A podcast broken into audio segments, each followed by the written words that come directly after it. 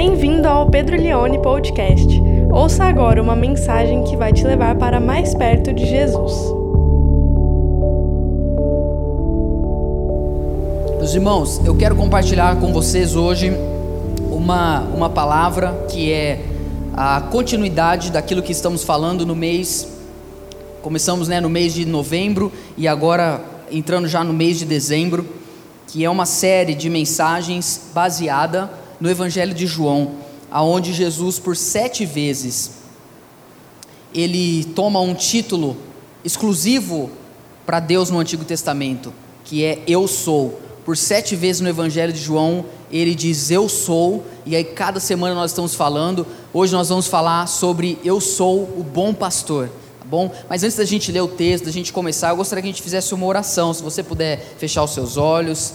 Pai, muito obrigado pela tua presença aqui, Senhor. Nós te damos graça, Senhor, pela tua palavra. Senhor, muito obrigado por cada pessoa, cada irmão em Cristo aqui.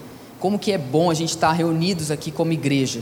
E pedimos agora que o Senhor nos visite de uma maneira ah, prazerosa, de uma maneira compreensível, para que através da tua palavra possamos ser alimentados pelo Senhor, redirecionando a nossa vida e trazendo, Senhor, alento ao nosso coração. É isso que nós te pedimos, em nome de Jesus. Amém. Se puder aumentar só um pouquinho, Renan, bem pouquinho, só para não. Quero ler com você João capítulo 10, a partir do versículo 11. Diz assim a palavra de Deus: Eu sou o bom pastor. O bom pastor dá a sua vida pelas ovelhas.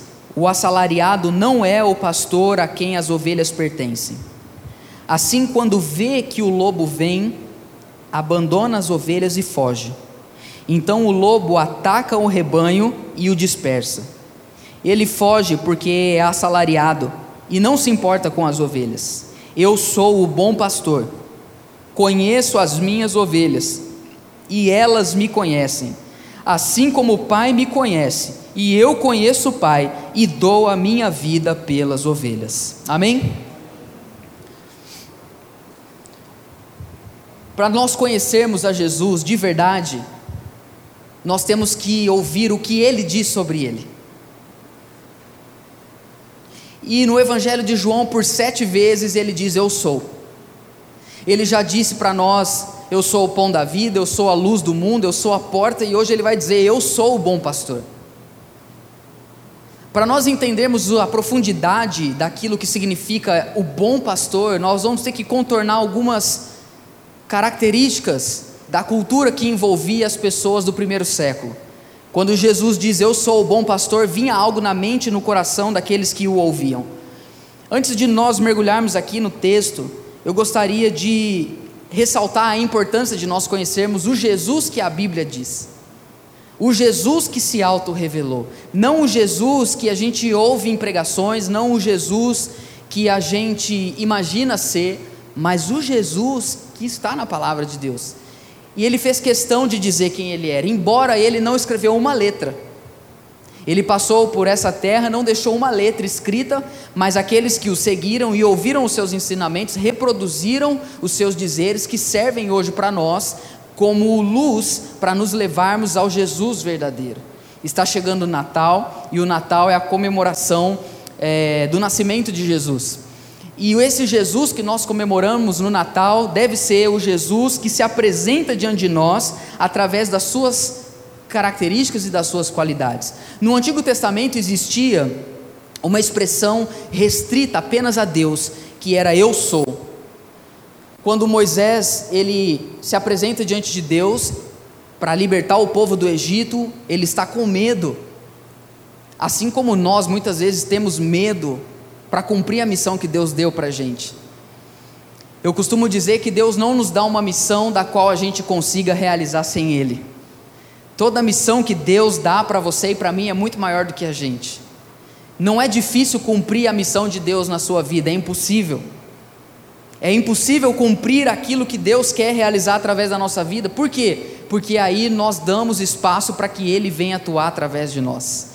Quando nós entendemos que o que temos de fazer é muito grande, a gente chega a uma conclusão: eu só tenho uma opção, depender exclusivamente de Deus. Quantos querem depender exclusivamente de Deus? Então Moisés, ele ouve Deus dizer: Vai para o Egito, liberta ali o meu povo que está escravizado. E Moisés falou: Senhor, eu não sei como eu vou fazer isso? Eu não tenho, eu não tenho capacidade, é o império mais poderoso do mundo. Se eu chegar lá e eles perguntarem quem eu sou, o que, que eu vou dizer? Deus fala: Moisés, não importa quem você é, quem importa é que eu sou. Eu sou o que sou. Eu sou o Criador de todas as coisas. E o judeu do Antigo Testamento, ele tinha muito respeito por Deus. Você sabe que o judeu até hoje ele não escreve a palavra Deus. Por tanto zelo, por, por tanto, tanto temor no coração de não desagradar a Deus, ah, o judeu nem pronunciava o nome de Deus, ou nem, nem pronuncia até hoje. Mas Deus ele diz para Moisés: Eu sou. Então, para o judeu, Deus é muito sagrado. Eu, eu, eu não sei se para nós nós ainda conseguimos ter alguma medida dessa sacralidade, esse temor, esse zelo, essa consciência da presença de Deus na nossa vida. Mas para o judeu isso é muito inegociável. E aí chega um homem que é o filho da, do José, o filho da, da, Maria, um jovem que cresceu no meio de todo mundo ali, e ele de repente, a partir dos seus 30 anos, começa a dizer: Eu sou, eu sou Deus. Quando ele dizia eu sou, o que os amigos dele estavam entendendo era aquilo que ele estava dizendo. Ele estava dizendo eu sou a porta, eu sou a luz do mundo, eu sou o pão da vida, eu sou o bom pastor. Aqueles judeus eles ficavam escandalizados porque dentro desse sentimento de algo sagrado, de um Deus tão poderoso, transcendente, quem era um homem a fim de dizer que ele era o eu sou? A ponto deles chegarem num dado momento, e Jesus está falando que Abraão se alegrou ao ver o dia dele. Ele dizendo isso para os líderes, ele diz: Olha, Abraão ficou feliz por ver o meu dia, o dia que eu encarnei, o dia que eu entrei na história. E aí, aqueles líderes muito mais velhos do que Jesus olharam para ele: Rapaz, você ficou louco, você não tem nem 30 anos, Abraão morreu há muitos anos, você está dizendo que Abraão se alegrou em ver o que você está fazendo? Jesus fala: Antes de Abraão existir, eu sou. Isso para os judeus era algo que marcava muito, e por isso Jesus disse: Olha, não tem como pôr vinho novo em odre velho, não tem como remendar uma roupa nova com remendo velho. Em outras palavras, se vocês não entenderem o que eu estou propondo aqui para vocês, vocês não vão conseguir viver e experimentar a vida de Deus que está chegando através da minha vida. E uma característica muito forte que Jesus vai dizer aqui em João capítulo 10, ele vai dizer: Eu sou o bom pastor. E para a gente começar a pensar um pouco nisso, eu gostaria de primeiro refletir. Eu acho assim, para a gente entender a grandiosidade do fato de Jesus ser o pastor, primeiro a gente precisa se ver como ovelha. Porque ele vai dizer que somos ovelhas. E eu queria pensar um pouco aqui com você sobre somos todos ovelhas. Você sabe que no mundo digital tem uma expressão que é o somos todos alguma coisa. Até o canal Campeão, o Sport TV, corta essa parte que eu estou fazendo propaganda aqui. O, o slogan deles é somos todos campeões. Então somos todos não sei o que, somos, somos todos contra não sei o que. Eu queria propor hoje, somos todos ovelhas. E a ovelha, eu penso que é um animal muito propício para Jesus, ou a própria palavra, porque no Antigo Testamento também é falado sobre isso é um animal muito propício para nos comparar. E Jesus, ele não usa essa expressão por acaso. Se ele está nos chamando de ovelhas, é porque somos ovelhas. Tudo que Jesus disse tem valor, nada é jogado ao vento. E hoje, lendo um pouco sobre ovelhas, eu gostaria de trazer três curiosidades para você aqui sobre ovelha. Tá bom? Três curiosidades. A primeira curiosidade: ovelha é a fêmea, o carneiro é o macho e o cordeiro é o filhote. Eu vou repetir, tá? porque a gente é da cidade, a gente não tem muito contato com isso. Eu, particularmente, não, não tenho. Ovelha é a fêmea, carneiro é o macho e o cordeiro é o filhote. Uma outra curiosidade sobre a ovelha: a ovelha, que é a fêmea, ela é absolutamente indefesa. Lendo hoje vários artigos sobre ovelhas, eu percebi que havia algo em comum. Todos eles falavam: a ovelha, ela não tem o menor senso de defesa. Se você for olhar os animais que Deus criou, vários deles têm o senso de ataque, têm o senso de defesa, se escondem em algum lugar, mas a ovelha não, ela é absolutamente indefesa. O carneiro não, que é o macho, ele tem um chifre bem grande e esses artigos que eu li, eles dizem que ele está sempre pronto para briga. Mas a ovelha não, a fêmea, ela, ela não se defende. Se ela não tem um carneiro perto dela ou um pastor, ela morre facilmente, porque ela é uma presa muito fácil. E aí Jesus está chamando a gente de ovelha. Todos nós, homem e mulher, não importa. Porque ele quer dizer isso, que nós precisamos de que alguém nos defenda, porque a gente não consegue. Uma terceira característica que eu gostaria de ressaltar aqui das ovelhas é que a ovelha é muito inteligente.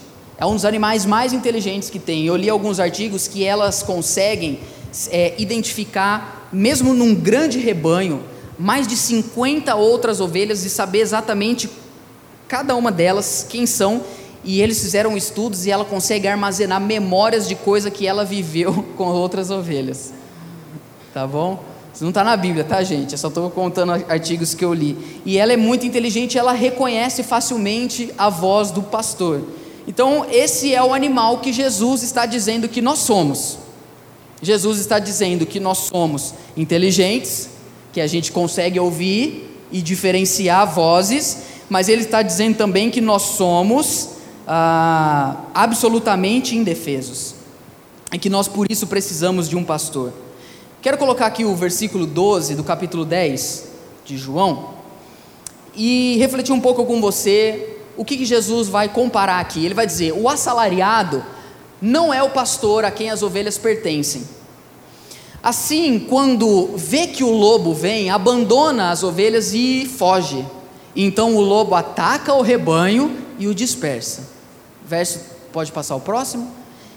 Ele foge porque é assalariado e não se importa com as ovelhas. Semana passada a gente falou sobre a porta e nós falamos sobre o aprisco, que é onde as ovelhas ficam. Pelo menos no contexto de Israel, é um muro baixo assim, as ovelhas ficavam naquele ciclo e havia apenas uma porta.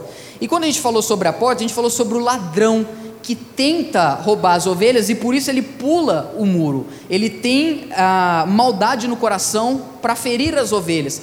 Jesus, ele continua, porque o que nós estamos falando aqui no capítulo 10 é uma parábola. E agora ele vai entrar numa nova parte da parábola. Ele vai dizer do assalariado.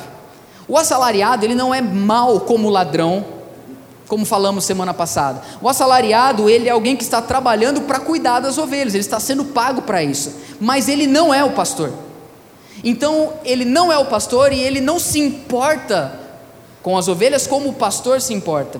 Por quê? Porque ele está sendo pago para aquilo. E ele sabe que se vier um lobo, se vier alguém, se vier um ladrão, ele não vai colocar a vida dele em risco para proteger aquelas ovelhas, porque ele simplesmente está ali por conta do dinheiro. Para a gente entender o que, que Jesus está dizendo aqui, nós vamos ter que ir lá para Ezequiel, capítulo 34. Tem todo um contexto histórico do povo de Israel que reflete a palavra de Jesus aqui para aqueles homens. Ezequiel 34, nós vamos ler o versículo 1 ao versículo 17. Ezequiel 34, do versículo 1 ao versículo 17. Diz assim a palavra de Deus: Veio a mim esta palavra do Senhor. Aqui é o profeta dizendo. Verso 2: Filho do homem, profetize contra os pastores de Israel. Profetize e diga-lhes: Assim diz o soberano, o Senhor Ai dos pastores de Israel que só cuidam de si mesmos. Abaixa um pouquinho o, retorno, Renan, que está dando microfonia aqui. Acaso os pastores não deveriam cuidar do rebanho? Verso 3: Vocês comem a coalhada, vestem-se da lã e abatem os melhores animais, mas não tomam conta do rebanho. Quem são os pastores aqui? Os profetas e os líderes de Israel que Deus colocou para cuidar do povo dele. Então, a palavra muito dura contra esses líderes. Verso 4: Vocês não fortaleceram a fraca, ou seja, a ovelha fraca, nem curaram a doente, nem enfaixaram a ferida. Irmãos, às vezes a gente fala assim: ah, mas por que, que as pessoas... tem gente que está na igreja e fica magoado? Está aí, ó. Porque nós somos um rebanho, e nesse rebanho ovelhas se machucam. Então o verso 4 está dizendo: os pastores, eles não fortalecem a ovelha fraca, não curam a doente, não enfaixa a ferida, e não traz de volta as desviadas, nem procuram as perdidas, vocês têm dominado sobre elas com dureza e brutalidade. Verso 5: Por isso elas estão dispersas, porque não há pastor algum, e quando foram dispersas, elas se tornaram comida de todos os animais selvagens. As minhas ovelhas vaguearam por todos os montes e por todas as altas colinas, foram dispersas por toda a terra, e ninguém se preocupou com elas, nem as procurou. Por isso, pastores, ouçam a palavra do Senhor, juro pela minha vida, palavra do soberano Senhor visto que o meu rebanho ficou sem pastor, foi saqueado e tornou-se comida de todos os animais selvagens. E uma vez que os meus pastores não se preocuparam com o meu rebanho, mas cuidaram de si mesmos em vez de cuidarem do rebanho, ouçam a palavra do Senhor, ó pastores. Assim diz o soberano Senhor: Estou contra os pastores e os considerarei responsáveis pelo meu rebanho eu lhes tirarei a função de apacentá-lo, para que os pastores não mais se alimentem a si mesmos. Livrarei o meu rebanho da boca deles, e as ovelhas não lhes servirão mais de comida. Do 11 agora ao 17. Porque assim diz o soberano Senhor. Agora você vai começar a ver a ação de Deus em direção ao rebanho dele. A primeira parte da profecia é condenando fortemente os pastores que estavam usufruindo daquilo que as ovelhas poderiam oferecer de bom, mas não estavam cuidando delas, protegendo as feridas, indo atrás das desviadas. E aí, o verso 11, Deus diz o que ele vai fazer. Além de tirar o pastoreio dos pastores, assim diz o soberano Senhor: Eu mesmo buscarei as minhas ovelhas e delas cuidarei. Isso aqui é uma profecia de Jesus já. Ele está dizendo, eu. Agora o negócio é o seguinte: se eles não cuidarem, então deixa que eu vou descer lá e eu vou resolver o negócio. Quantos estão me entendendo? Eu mesmo buscarei as minhas ovelhas e delas cuidarei. Verso 12. Assim como o pastor busca as ovelhas dispersas quando está cuidando do rebanho, também tomarei conta das minhas ovelhas, eu as resgatarei de todos os lugares para onde foram dispersas. Num dia de nuvens e de trevas, eu as farei sair das outras nações. Eu as reunirei, trazendo-as dos outros povos. Olha aqui a profecia de que a salvação tinha como envergadura todas as nações e não só Israel. Tudo o que aconteceu no, Antigo, no Novo Testamento já tinha sido prefigurado no Antigo trazendo-as dos outros povos para a sua própria terra. Eu as apacentarei nos montes de Israel, nos vales e em todos os povoados do país. Verso 14. Tomarei conta delas numa boa pastagem. E os altos dos montes de Israel serão a terra onde pastarão. Ali se alimentarão num rico pasto de montes de Israel. Eu mesmo tomarei conta das minhas ovelhas e, e as farei deitar-se e repousar. Palavra do soberano, o Senhor, procurarei as perdidas e trarei de volta as desviadas, enfaixarei as que estiver ferida, fortalecerei a fraca, mas a rebelde e forte eu destruirei, apacentarei o rebanho com justiça. Verso 17 último. Quanto a você, meu rebanho, assim diz o soberano Senhor: julgarei entre uma ovelha e outra, e entre carneiros e bodes. Quando Jesus, no capítulo 10 de João, está falando o assalariado, foge, mas eu não, porque eu sou o bom pastor, é isso que estava na mente daqueles homens. Era a negligência de vários líderes que estavam se aproveitando das ovelhas, usufruindo do que elas poderiam proporcionar, sem cuidar delas. Meus irmãos, isso aqui é atual. Quantos pastores, quantos líderes, e aqui não estou entrando no mérito que se são pastores de verdade, ou só estão numa posição, pessoas que estão extorquindo o povo numa posição de pastor. Pessoas que, enquanto deveriam estar cuidando das ovelhas, indo atrás das dispersas, estão usufruindo do que elas podem proporcionar. Aí às vezes a gente olha isso na televisão e fala, mas como que pode? Como que Deus permite isso? Lembra, Suzana, uma vez a gente estava conversando sobre isso? Como que pode? Aí você olha assim, falsos líderes, você olha a igreja, 10 mil pessoas, você fala, não é possível. Esses homens estão extorquindo o povo, eles estão ganhando dinheiro com uma fé falsa, com um evangelho fake. Mas existe uma palavra, desde o Antigo Testamento, que Deus não deixará impune aqueles que estão usufruindo da ovelha dele. Então, quando Jesus ele chega, ele diz: "Eu sou o bom pastor", ele está dizendo: "Eu não sou como o assalariado", porque o assalariado, ele foge, mas eu não vou fugir. Pelo contrário, eu vou dar a minha vida para vocês. O assalariado foge porque ele tem medo de perder a vida. Eu não fujo porque eu vou dar a minha vida para vocês. Coloca para mim, o Emerson, de novo lá, João capítulo 10, verso 12 e 13.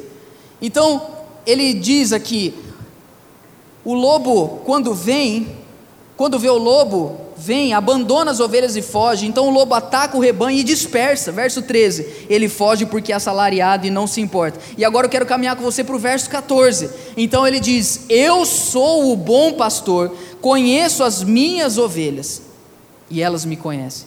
Agora, tem um outro versículo, não vou pedir para a gente abrir. Ah, vamos abrir, vai. Mateus 9, verso 35. Quero que você sinta o sentimento de Jesus ao ver o povo. Mateus 9,35.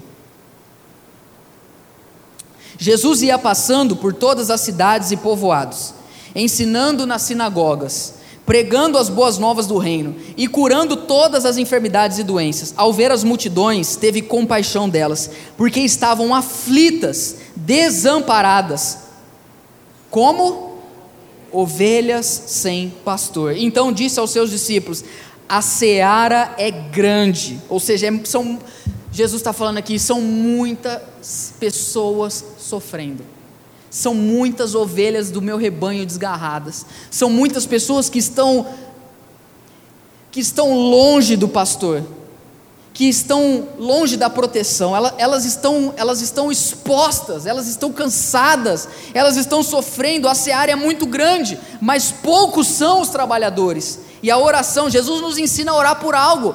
Peçam, pois, ao Senhor da seara, da seara que envie trabalhadores para a sua seara. É muita gente sofrendo. Você conhece alguém que sofreu esse ano perto de você? Quando você chega no seu trabalho e aí você olha ali, aí você vê pessoas sofrendo. Eu vou dizer algo aqui para você, na maioria das vezes é simplesmente porque é uma, uma ovelha que não tem alguém que cuide dela. É, é uma pessoa que está sofrendo, às vezes a pessoa nem sabe o porquê que sofre, ela está sendo atacada de todos os lados, ela não sabe de onde está vindo aquilo, e aí ela vai tentar sorte em várias coisas, ela vai tentar buscar ajuda em vários lugares errados, em portas erradas, como nós falamos semana passada. Jesus olha para aquela multidão, era muita gente, e ele diz: a Bíblia diz que ele ficou com compaixão, ele, ele ficou tocado porque eram ovelhas como sem pastor, e nós entendemos hoje que a ovelha, ela é, ela é ingênua, ela não se protege, ela não consegue ir para o ataque, e Jesus fala para a gente: ore para que Deus mande.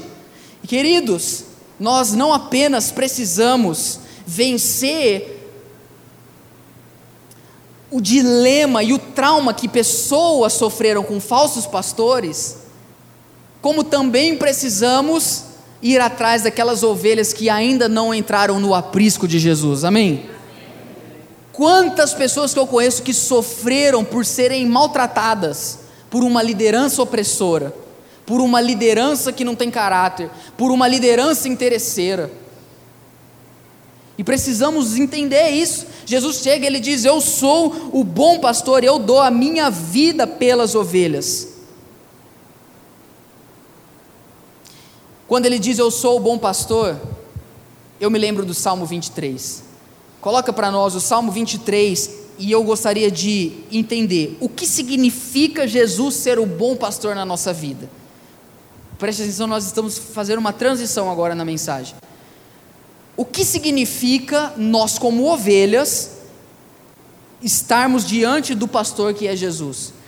Quais bênçãos e benefícios nós recebemos por estar perto dele. Eu quero pegar isso baseado no Salmo 23 e separar aqui para você quatro coisas que nós somos agraciados por estarmos sendo protegidos pelo nosso bom pastor, que é Jesus Cristo de Nazaré. Eu amo o Salmo 23, eu sei que você gosta muito dele também. E o Salmo 23, no verso 1, começa dizendo o seguinte: O Senhor é o meu nada me faltará, ou de nada terei falta, eu prefiro a da NVI, porque eu acho que ela é mais, ela, ela, ela é mais abrangente. O Senhor é o meu pastor. Desde o Antigo Testamento, Deus já queria mostrar para Israel que, embora Ele coloque líderes para cuidar do povo, o verdadeiro pastor é Ele. Assim como é hoje. Deus coloca um pastor sobre a sua vida, Deus coloca líderes sobre você, mas você tem que entender que, em última análise, Ele é o bom pastor e Ele é quem cuida da sua vida. E a primeira coisa que eu diria é que nós somos agraciados pela pela presença desse bom pastor na nossa vida, é um preenchimento existencial. Por que, que eu gosto da NVI? Por causa disso. O Senhor é o meu pastor e de nada terei falta. Ou nada me faltará. As duas coisas estão certas. Por que, que nada terei falta? Porque uma vez que eu tenho o meu pastor, eu sei que ele vai cuidar de mim em todas as áreas da minha vida. Se Jesus é o pastor da minha vida, eu não preciso ficar desesperado. Eu não preciso ficar preocupado. Eu não preciso, meu Deus, vai acabar o ano, vai começar uma nova década. Eu não sei o que me espera daqui para frente. Irmão, o Senhor é o seu pastor e Ele é o bom pastor. Então de nada nós teremos falta. Agora isso é muito difícil. Eu confesso, para mim é muito difícil. Porque deveria ser para você e para mim o seguinte: tem um monte de coisa na nossa vida que a gente quer que aconteça. Sim ou não? Eu estou esperando várias coisas. E eu quero que elas aconteçam, e algumas eu estou trabalhando. Mas assim, eu devo ter uma um sentimento no meu coração de que mesmo que eu deseje algumas coisas, eu não sinto falta delas porque Jesus é o suficiente para mim. Entende? Agora, isso eu preciso ensinar meu coração, porque a tendência é eu é Jesus mais alguma coisa, Jesus mais um sonho. E não está errado em sonhar e buscar, preste atenção, mas ah, nós devemos lutar para que a gente tenha todos os dias um sentimento de que o fato de Jesus estar na nossa vida é o suficiente para a gente não sentir falta de mais nada. E aí nós precisamos ensinar o nosso coração. Ah, um tempo atrás eu li um livro chamado Oração, do Tim Keller. E o Tim Keller fala algo nesse livro, que o Tim Keller é um pastor americano, escritor, ele tem vendido muitos livros no mundo todo hoje, eu gosto muito da literatura dele, e um livro que, que ele escreveu intitulado Oração, ele fala algo lá que eu pensei que não pudesse existir. Ele fala assim, tem uma oração que faz mais mal do que bem. Aí eu falei, peraí, eu, eu vi o título assim, a oração que faz mal. Aí eu fiquei olhando, falei, não, não é possível, uma oração nunca vai fazer mal. Aí eu fui ler o que ele escreveu. Aí o, o ponto dele era o seguinte: às vezes você quer tanto uma coisa, tanto, e você precisa que aquilo aconteça agora. E aí você fala assim: eu vou orar. Aí você está tão ansioso que você já entra ansioso na oração. Né? Você não começa nem assim, Deus, como o Senhor. Deus, o negócio é o seguinte: aquela coisa assim. Deus, eu preciso que o Senhor faça isso hoje. E aí você vai ficando agonizado, assim, você vai orando, Deus, Deus, pelo amor de Deus, e aí você vai, aí você vai orando, parece que vai ficando pior. Já aconteceu isso com você? Comigo já. Porque você vai orar e aí você quer colocar diante de Deus, mas você quer tanto aquilo que você só vê aquilo. Aí não é esse sentimento, nada terei falta. Essa oração deixa a gente pior. A gente termina de orar e fala, vai acontecer hoje. Eu, eu decreto. Aí cita até alguns versículos. Eu decreto caldo, cabeça e caldo, no, no sou caldo e não sei onde eu pôr a planta dos meus pés, aí acaba o dia e não acontece nada. Aí você fica mal, porque é essa oração da ansiedade de que as coisas aconteçam, porque a sensação é: se isso não acontecer, não vou ficar bem. Quando na verdade a oração deveria ser o, o oposto: é a gente chegar diante de Deus e ser muito honesto. Seja honesto na sua oração com Deus. Ele te conhece, você não engana ele. Ontem eu falei que não existe ninguém bonzinho com uma Bíblia aberta na frente da cara, assim, ó. Diz assim, nossa, eu sou, eu sou. Olha, Jesus é o bom pastor, mas eu também sou a boa ovelha, viu? Eu vou falar um negócio para você, eu sou ovelha boa. Aí você abre, você começa a ler e fala, misericórdia, Jesus amado. Deus me Aí você, como que você deve orar? Ser honesto diante de Deus, falar, Senhor, eu, eu gostaria muito que isso acontecesse. Quantos querem aqui aconteça algo na sua vida aí? Eu quero, eu tenho um monte de coisa. Mas a oração do Salmo 23 é aquela que você diz assim: Senhor, eu quero isso, mas se isso não acontecer, o Senhor é o suficiente na minha vida. Como Jesus disse, né? O Senhor Deus disse para Paulo: A minha graça te basta. Quando a gente consegue ensinar o nosso coração a ser satisfeito em Deus, a gente consegue celebrar simplesmente a presença do pastor na nossa vida.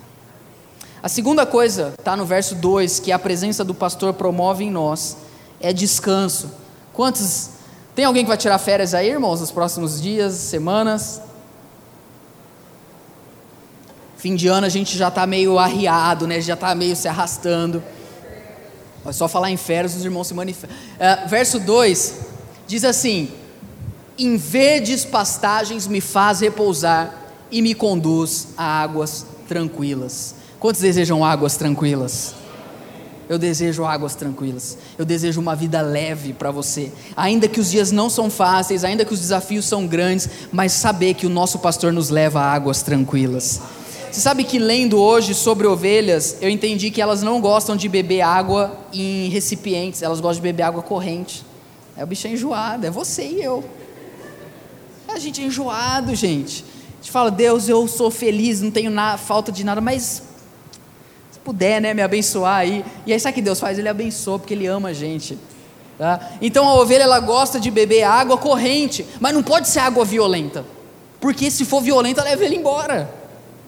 Entende? Então, Davi está falando: o Senhor é meu pastor, ele me dá pastagem, me dá alimento, como falando semana passada. Ele me conduz, ele me leva, ele me leva a um lugar de alimento, aonde eu tenho prazer de estar junto com ele. Ele me leva a águas tranquilas. Essa é a segunda coisa, o descanso. Como que a gente pode ter descanso na nossa vida, irmãos? Às vezes a gente pensa assim: férias, eu vou me isolar de todo mundo. Eu não vou nem entrar no WhatsApp. E aí eu vou descansar. Claro, por um lado, você pode sim descansar, mas o verdadeiro descanso não é quando a gente se afasta das pessoas, mas quando a gente se aproxima de Jesus. O verdadeiro descanso é só Ele que pode nos dar. Você pode estar vivendo momentos muito difíceis, mas se o bom pastor estiver perto de você, é Ele quem te faz repousar. Olha isso, em paz me deito e logo adormeço. Eu quero orar para que Deus te dê noites de sono tranquilas se alguém aqui nessa noite tem tido problemas de insônia, eu declaro agora um novo momento na vida, na sua vida. Você vai dormir bem, você vai conseguir descansar, você vai deitar na sua cama, você vai entender que Jesus é o seu descanso, ele te faz repousar, ele te leva pastos verdejantes, águas tranquilas a viver uma vida leve na presença dele. Vamos aplaudir ao nosso Deus.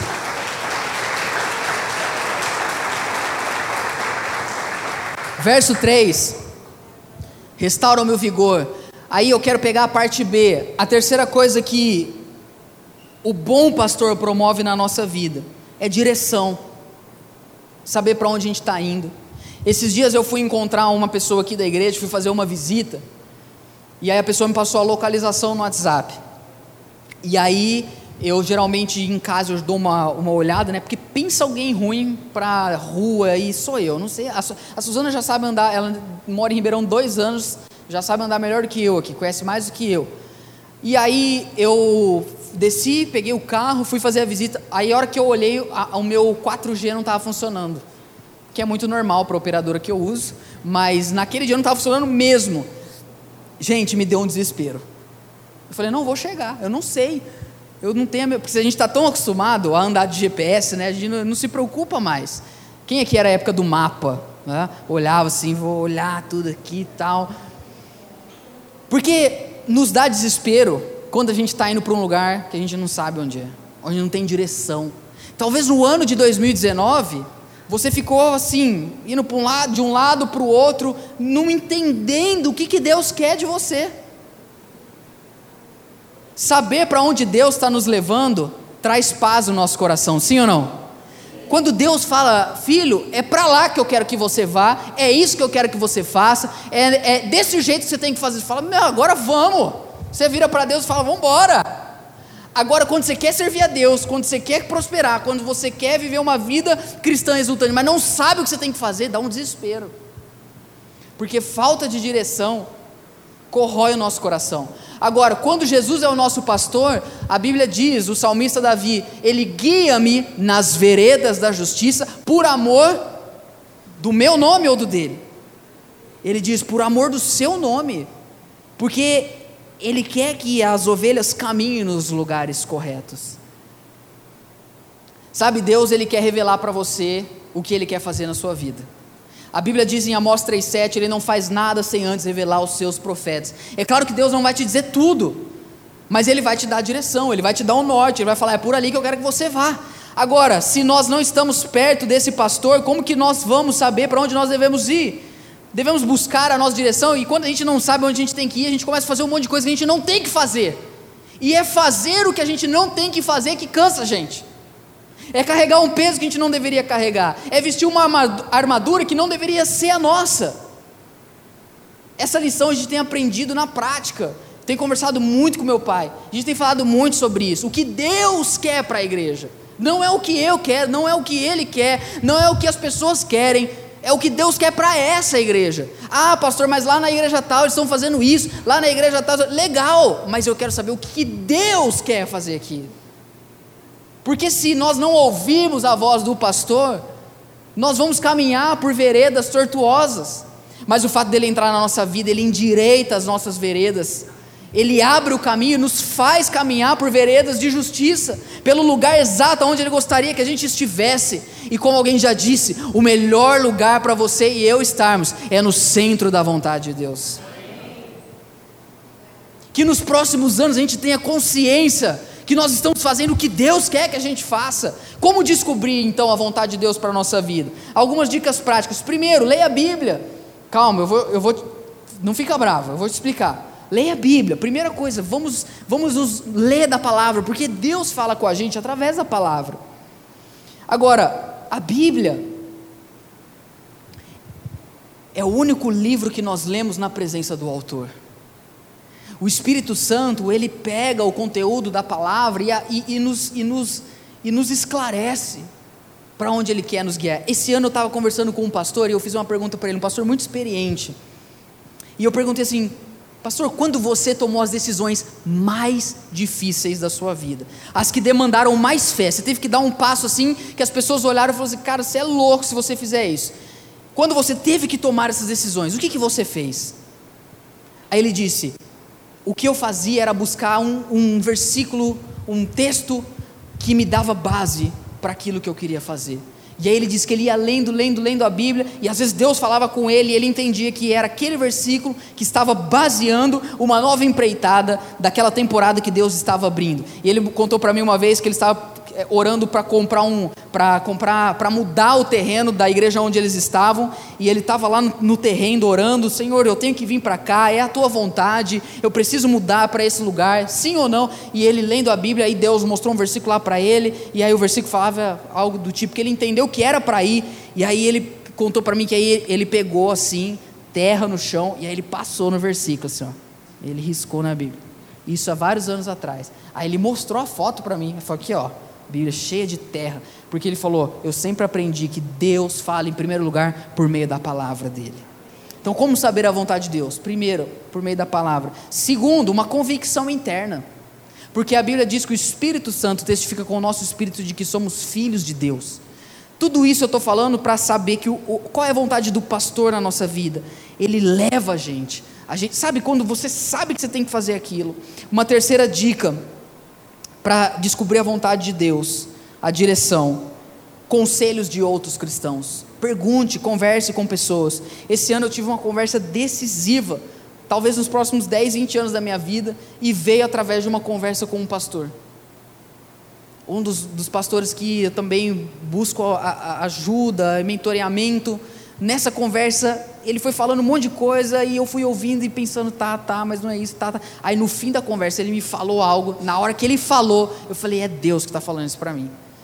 E aquilo ali, hoje eu já tenho visto o resultado. E por último, como saber qual é a vontade de Deus? Eu diria duas coisas. Quando você tem compaixão e ao mesmo tempo inconformismo naquilo.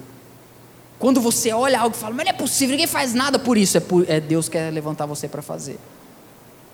Mas ninguém faz isso. Olha lá, as pessoas estão sofrendo. Olha lá, tem que fazer isso, tem que haver. Ninguém faz. Você está inconformado. Por que, que você está inconformado? Porque Deus está gerando isso no seu coração para você fazer. Essa é a direção. Quantos estão me entendendo?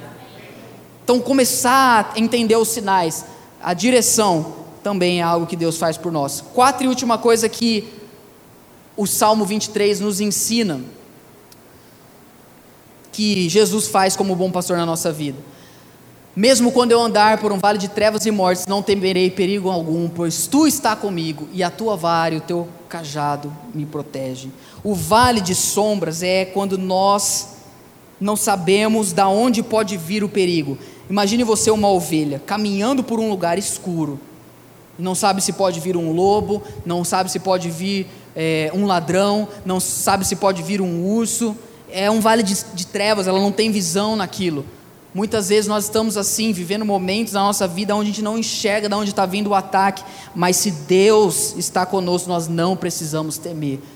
O ano passado, a Suzana ah, passou uns bons meses sendo muito atacada no trabalho dela, e assim, demorou um pouco para a gente entender que era espiritual. O, o clímax dessa, dessa temporada foi um dia que ela estava para fazer uma reportagem. Você já tinha feito ou tinha acabado? Ela fez, uma, ela fez um ao vivo. A hora que ela terminou, ah, veio um rapaz com uma arma e assaltou a equipe toda. Foi uma situação horrível, uma coisa muito lamentável. E naquele dia eu entendi que nós estávamos sendo atacados por Satanás. E aí nós começamos a orar, entramos num jejum. Antes dela aí a gente começou a orar todo dia. Eu falei: Olha, Deus a gente não está entendendo exatamente de onde está vindo esses ataques, o porquê. Vale, vale de sombra da morte. Mas uma coisa eu sei: o pastor não vai embora quando a gente entra no vale da sombra da morte. E nós começamos a orar, começamos a declarar versículos bíblicos. Um que a gente trouxe muito forte é quando Davi disse para Golias: Tu vem contra mim com espada e com lança, mas eu vou contra ti em nome do Senhor dos Exércitos. Começamos a declarar isso e nós vimos se dissipar o vale, mas era um vale, e às vezes Deus não nos livra disso. Deus não nos livra do vale, mas Ele não nos abandona no vale também.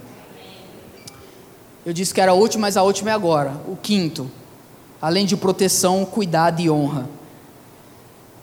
Prepara-me Agora muda um pouco o contexto aqui, mas eu quero só pegar o ungindo. Prepara-me um banquete a mim, à vista dos meus inimigos. Tu me honras, ungindo a minha cabeça com óleo e fazendo o meu cálice transbordar. Uma coisa muito interessante é que a ovelha era é tão indefesa e existia um inimigo mortal, que eram insetos. Se você pesquisar depois na internet, você vai ver isso que eu vou falar agora naquela época tinha insetos, como assim até hoje, que eles procuravam um lugar para hospedar os seus ovos, para poder se reproduzir. E o focinho da ovelha era um lugar muito propício para isso, um lugar úmido, um lugar indefeso. A ovelha ela tem a pata, é, aquela pata cerrada, tipo de boi, de cavalo, sabe? Não é pata que fala aqui, casco, né? Então ela não tinha como se livrar daquilo e muitos, é, é, muitas ovelhas, elas chegavam até a morrer, porque ele era uma praga, era um pesticida. Eu, eu, lendo os artigos hoje, eu vi que algumas até batiam a cabeça, elas batem, começam a bater a, a cabeça na parede para poder se livrar, porque é torturante aquilo. Tem até imagens na internet, depois se você quiser ver a carcaça da ovelha e você consegue ver todos os ovos assim das larvas desses insetos. Uma das atitudes que o pastor tomava para livrar a ovelha disso era ungir elas. Ele derramava óleo sobre a cabeça da ovelha, porque esse óleo, tipo o repelente que a gente usa hoje, ele descia com alguns é, fins medicinais sobre ela e ungia o seu focinho e a protegia de ser alvo desse pesticida. Não estou dizendo que é exatamente isso que Davi fala, mas muitos comentaristas bíblicos linkam com isso, que o pastor ele unge a nossa cabeça e ele nos livra de todo aquele mal que tenta contra a nossa vida. É o cuidado do bom pastor. A gente está caminhando agora para o nosso final. Eu quero voltar lá para João 10, nessa reta final aqui. João 10, 14. Jesus falando: Eu sou o bom pastor. Eu cuido das ovelhas, eu as protejo. Mas muito mais do que isso, eu conheço elas. Eu sei quem são as minhas ovelhas, nome por nome. Não é um cuidado, não é um, uma, uma espécie de um cuidado assim, que não existe amor no meio. É um cuidado amoroso, é um cuidado, é um cuidado intencional, é, é, é, é um cuidado que envolve o transbordar do amor de Deus para a nossa vida, como o próprio Senhor Jesus vai dizer. Antes da gente ir para o verso 15, que é o último, ele diz: Eu sou o bom pastor, eu conheço as minhas ovelhas, mas mais do que isso, elas me conhecem, elas sabem quem eu sou, elas conhecem o meu caráter. Nós estamos, queridos, por sete semanas percorrendo as sete vezes que Jesus disse: Eu sou, para a gente poder realmente dizer que a gente conhece Ele. E uma coisa que eu quero é, refletir com você, que a palavra conhecer na Bíblia, ela não diz respeito a saber sobre, mas é a estar com. Conhecer na Bíblia fala de relacionamento. Conhecer na Bíblia significa caminhar. Você vai ver quando um, um homem casava com uma mulher, em algumas versões antigas, quando eles se deitam na noite de núpcias, ele fala assim: e o fulano conheceu a ciclana. É uma intimidade, fala de um relacionamento profundo, não é só saber sobre. Então Jesus está falando: eu conheço a minha ovelha, mas elas também me conhecem. E a base desse amor que ele tem por nós está no versículo 15. Assim como o Pai me conhece, e eu conheço o Pai, eu dou a minha vida pelas ovelhas. Quatro vezes ele repete aqui a palavra conhecer. Volta no verso 14, ele diz: Eu sou o bom pastor, conheço as minhas ovelhas e elas me conhecem. Assim como o Pai me conhece, e eu conheço o Pai, e dou a minha vida pelas ovelhas. O que Jesus está querendo dizer? Caminhar ou estar perto do bom pastor não é só estar sendo vigiado, não é só estar sendo protegido por alguém, mas é estar caminhando em intimidade. O conhecimento que Jesus, filho, tem do seu pai é profundo, é eterno. O amor só existe porque Deus, Ele é três pessoas em um só Deus. E esse amor foi tamanho que ele transbordou e atingiu a vida da criação. O fato de nós conhecermos a Cristo fala disso, de nós o ouvirmos, de nós sabermos que Ele realmente se importa com a gente. Muitas vozes tentam nos tirar de perto da presença de Deus. Muitas pessoas tentam nos chamar, mas Jesus disse: não simplesmente eu sou o pastor, ele diz: Eu sou o bom pastor. Eu cuido das minhas ovelhas, eu dou a vida por elas, e eu as conheço, e elas me conhecem. Que nessa noite, mais uma vez, a gente reconheça que Jesus é o nosso pastor, é o nosso bom pastor, que cuida de nós, que zela por nós, que nos protege, que se importa com a gente, que nos direciona, e que a gente jamais se afaste desse aprisco. Mas se porventura hoje há aqui uma ovelha desgarrada, se por acaso hoje aqui há uma ovelha perdida, se por acaso hoje aqui há uma ovelha doente, há uma ovelha ah, magoada, saiba que o bom pastor está aqui, a fim de receber você novamente, a fim de trazer cura para a sua vida, a fim de chamar você pelo nome, mas também de ouvir a sua voz, porque ele diz: Eu conheço as minhas ovelhas, mas elas também me conhecem. Amém, queridos? Você ouviu o Pedro Leone Podcast. Compartilhe essa mensagem com seus amigos e até logo!